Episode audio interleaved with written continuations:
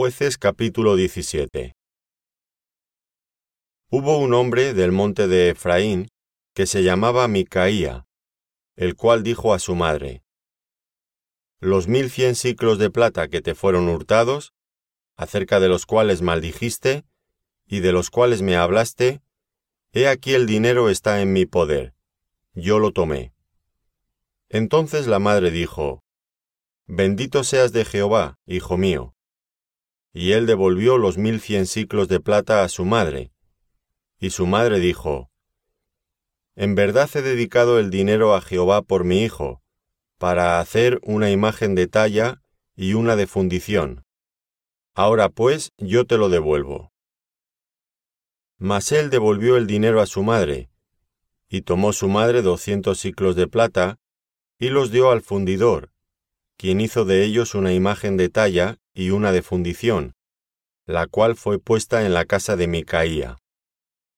Y este hombre Micaía tuvo casa de dioses, e hizo efod y terafines, y consagró a uno de sus hijos para que fuera su sacerdote. En aquellos días no había rey en Israel, cada uno hacía lo que bien le parecía. Y había un joven de Belén de Judá, de la tribu de Judá, el cual era levita, y forastero allí. Este hombre partió de la ciudad de Belén de Judá para ir a vivir donde pudiera encontrar lugar, y llegando en su camino al monte de Efraín, vino a casa de Micaía. Y Micaía le dijo, ¿De dónde vienes? Y el levita le respondió, Soy de Belén de Judá, y voy a vivir donde pueda encontrar lugar. Entonces Micaía le dijo, Quédate en mi casa, y serás para mi padre y sacerdote, y yo te daré diez ciclos de plata por año, vestidos y comida. Y el levita se quedó. Agradó pues al levita morar con aquel hombre, y fue para él como uno de sus hijos. Y Micaía consagró al levita, y aquel joven le servía de sacerdote, y permaneció en casa de Micaía. Y Micaía dijo, Ahora sé que Jehová me prosperará, porque tengo un levita por sacerdote.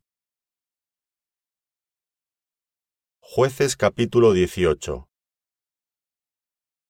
En aquellos días no había rey en Israel, y en aquellos días la tribu de Dan buscaba posesión para sí donde habitar, porque hasta entonces no había tenido posesión entre las tribus de Israel.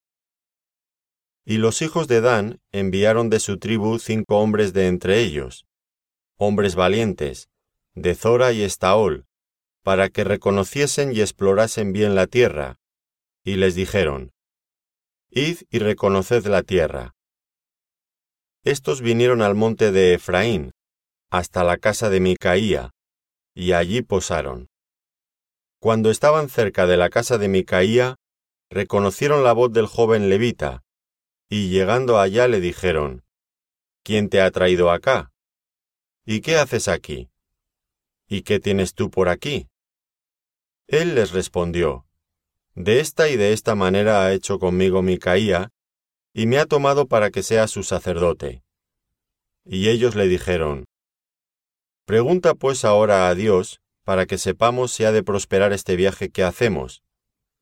Y el sacerdote les respondió, Id en paz, delante de Jehová está vuestro camino en que andáis. Entonces aquellos cinco hombres salieron y vinieron a Lais, y vieron que el pueblo que habitaba en ella estaba seguro, ocioso y confiado, conforme a la costumbre de los de Sidón, sin que nadie en aquella región les perturbase en cosa alguna, ni había quien poseyese el reino. Y estaban lejos de los sidonios, y no tenían negocios con nadie. Volviendo pues ellos a sus hermanos en Zora y Estaol, sus hermanos les dijeron, ¿Qué hay? Y ellos respondieron, Levantaos, subamos contra ellos, porque nosotros hemos explorado la región y hemos visto que es muy buena. ¿Y vosotros no haréis nada? No seáis perezosos en poneros en marcha para ir a tomar posesión de la tierra. Cuando vayáis, llegaréis a un pueblo confiado, y a una tierra muy espaciosa, pues Dios la ha entregado en vuestras manos, lugar donde no hay falta de cosa alguna que haya en la tierra. Entonces salieron de allí, de Zora y de Estaol, seiscientos hombres de la familia de Dan, armados de armas de guerra. Y fueron y acamparon en Kiriath Jearim de Judá, por lo cual llamaron a aquel lugar el campamento de Dan, hasta hoy. Está al occidente de Kiriath Jearim. Y de allí pasaron al monte de Efraín, y vinieron hasta la casa de Micaía. Entonces aquellos cinco hombres que habían ido a reconocer la tierra de Lais dijeron a sus hermanos, ¿No sabéis que en estas casas hay efod y terafines y una imagen de talla y una de fundición? Mirad por tanto lo que habéis de hacer. Cuando llegaron allá, vinieron a la casa del joven levita, en casa de Micaía, y le preguntaron cómo estaba. Y los seiscientos hombres, que eran de los hijos de Dan, estaban armados de sus armas de guerra a la entrada de la puerta. Y subiendo los cinco hombres que habían ido a reconocer la tierra, entraron allá y tomaron la imagen de talla, el efod, los terafines y la imagen de fundición, mientras estaba el sacerdote a la entrada de la puerta con los seiscientos hombres armados de armas de guerra. Entrando pues aquellos en la casa de Micaía, tomaron la imagen de talla, el efod, los terafines y la imagen de fundición. Y el sacerdote les dijo, ¿Qué hacéis vosotros? Y ellos le respondieron, Calla, pon la mano sobre tu boca, y vente con nosotros, para que seas nuestro Padre y sacerdote. ¿Es mejor que seas tú sacerdote en casa de un solo hombre, que de una tribu y familia de Israel? Y se alegró el corazón del sacerdote, el cual tomó el efod y los terafines y la imagen, y se fue en medio del pueblo. Y ellos se volvieron y partieron, y pusieron los niños, el ganado y el bagaje por delante. Cuando ya se habían alejado de la casa de Micaía, los hombres que habitaban en las casas cercanas a la casa de Micaía se juntaron, y siguieron a los hijos de Dan. Y dando voces a los de Dan, estos volvieron sus rostros y dijeron a Micaía, ¿Qué tienes que has juntado gente? Él respondió, Tomasteis mis dioses que yo hice, y al sacerdote, y os vais. ¿Qué más me queda? ¿Por qué pues me decís, ¿qué tienes? Y los hijos de Dan le dijeron, No des voces tras nosotros, no sea que los de ánimo colérico os acometan, y pierdas también tu vida y la vida de los tuyos. Y prosiguieron los hijos de Dan su camino, y Micaía, viendo que eran más fuertes que él, volvió y regresó a su casa. Y ellos, llevando las cosas que había hecho Micaía, juntamente con el sacerdote que tenía, llegaron a Lais, al pueblo tranquilo y confiado, y los hirieron a filo de espada, y quemaron la ciudad y no hubo quien los defendiese, porque estaban lejos de Sidón, y no tenían negocios con nadie. Y la ciudad estaba en el valle que hay junto a Beth Rehob. Luego reedificaron la ciudad, y habitaron en ella, y llamaron el nombre de aquella ciudad Dan, conforme al nombre de Dan, su padre, hijo de Israel, bien que antes se llamaba la ciudad de Lais. Y los hijos de Dan levantaron para sí la imagen de talla, y Jonatán, hijo de Gersón, hijo de Moisés, él y sus hijos fueron sacerdotes en la tribu de Dan, hasta el día del cautiverio de la tierra. Así tuvieron levantada entre ellos la imagen de talla que Micaía había hecho, todo el tiempo que la casa de Dios estuvo en Silo. Jueces capítulo 19 en aquellos días, cuando no había rey en Israel, hubo un levita que moraba como forastero en la parte más remota del monte de Efraín, el cual había tomado para sí mujer concubina de Belén de Judá. Y su concubina le fue infiel, y se fue de él a casa de su padre. a Belén de Judá, y estuvo allá durante cuatro meses. Y se levantó su marido y la siguió, para hablarle amorosamente y hacerla volver, y llevaba consigo un criado y un par de asnos, y ella le hizo entrar en la casa de su padre. Y viéndole el padre de la joven, salió a recibirle gozoso, y le retuvo su suegro, el padre de la joven, y quedó en su casa tres días, comiendo y bebiendo y alojándose allí.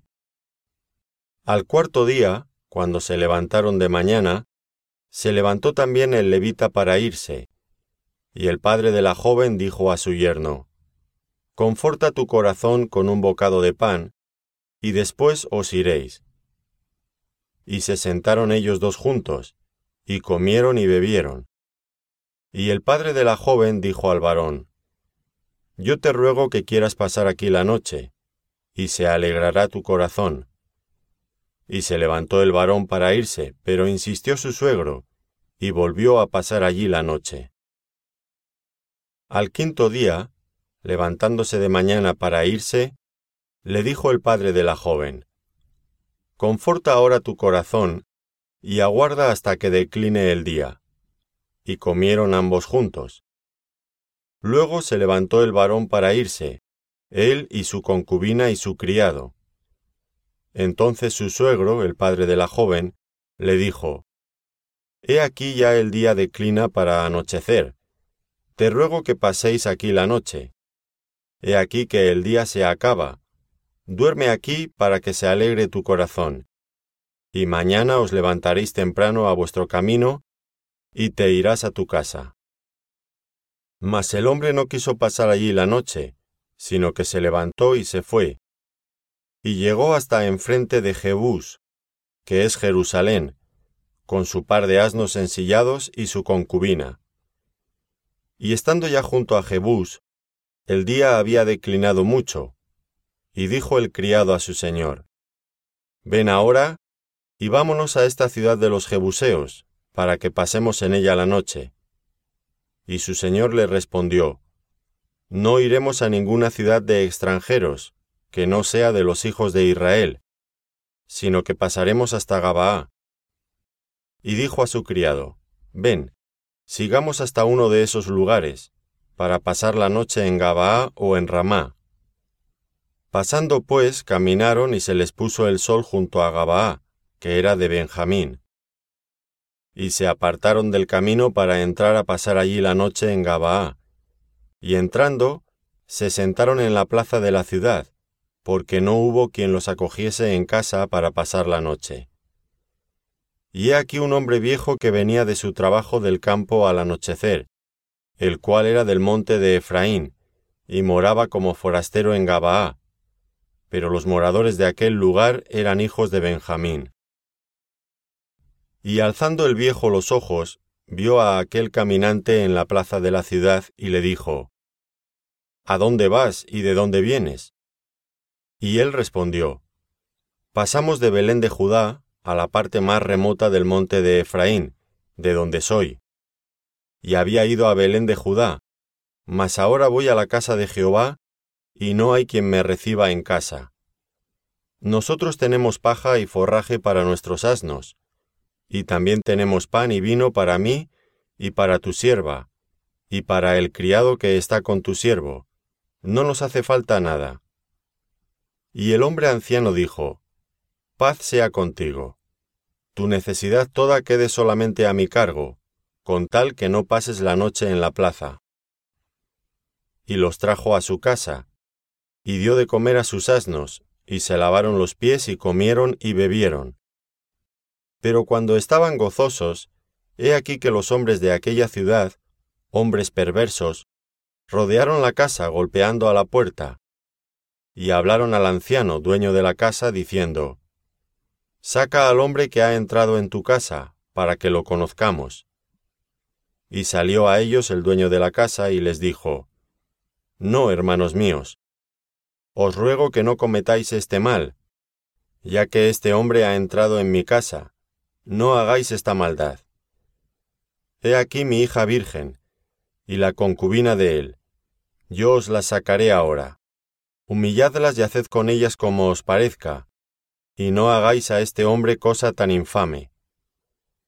Mas aquellos hombres no le quisieron oír, por lo que tomando a aquel hombre a su concubina, la sacó, y entraron a ella, y abusaron de ella toda la noche hasta la mañana, y la dejaron cuando apuntaba el alba. Y cuando ya amanecía, vino la mujer, y cayó delante de la puerta de la casa de aquel hombre donde su señor estaba, hasta que fue de día. Y se levantó por la mañana su señor, y abrió las puertas de la casa, y salió para seguir su camino, y he aquí la mujer, su concubina, estaba tendida delante de la puerta de la casa, con las manos sobre el umbral. Y le dijo, Levántate, y vámonos. Pero ella no respondió. Entonces la levantó el varón, y echándola sobre su asno, se levantó y se fue a su lugar. Y llegando a su casa, tomó un cuchillo, y echó mano de su concubina y la partió por sus huesos en doce partes, y la envió por todo el territorio de Israel.